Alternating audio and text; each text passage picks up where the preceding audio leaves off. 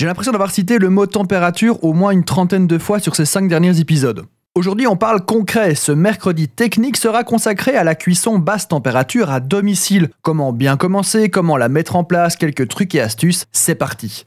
On a parlé de la théorie de la basse température dans le passé. Si ça ne vous dit rien, n'hésitez pas à aller vous y référer. Pour faire de la cuisson basse température à la maison, vous n'avez a priori besoin que de votre four. Il sera réglé souvent au minimum. C'est là qu'arrive notre premier souci, la précision. Les graduations d'un four traditionnel ne sont pas assez précises. En général, les indications ne commencent qu'à 50 degrés Celsius et si vous avez de la chance, les incréments seront à 10 degrés près. Pour pallier cette lacune, je vous conseille l'utilisation d'un thermomètre. En fait, deux.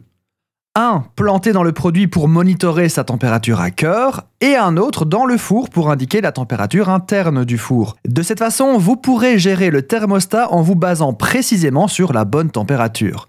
Le four traditionnel, c'est chouette, mais ça a tendance à sécher le produit. Vous pouvez le mettre en poche sous vide, mais la poche risque de se dégrader faute d'humidité. De plus, si vous voulez cuire autre chose au four en même temps, bah, comme un gratin, vous pouvez vous gratter. C'est là que je vous conseille l'achat d'un thermoplongeur. Le thermoplongeur est une résistance de précision couplée à un petit mélangeur. Cela permet de garder un volume d'eau à une température précise au degré près tout en remuant cette eau en permanence.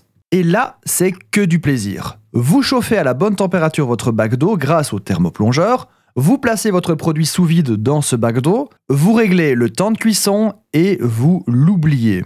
Pendant ce temps, vous avez tout le temps et tous les ustensiles disponibles pour vos autres préparations.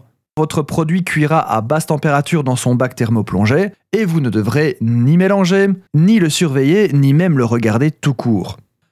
Encore plus malin, faites vos sauces et accompagnements en amont, mettez-les sous vide et tapez tout dans le bac d'eau pour pouvoir profiter de vos invités sans passer les trois quarts de votre temps en cuisine.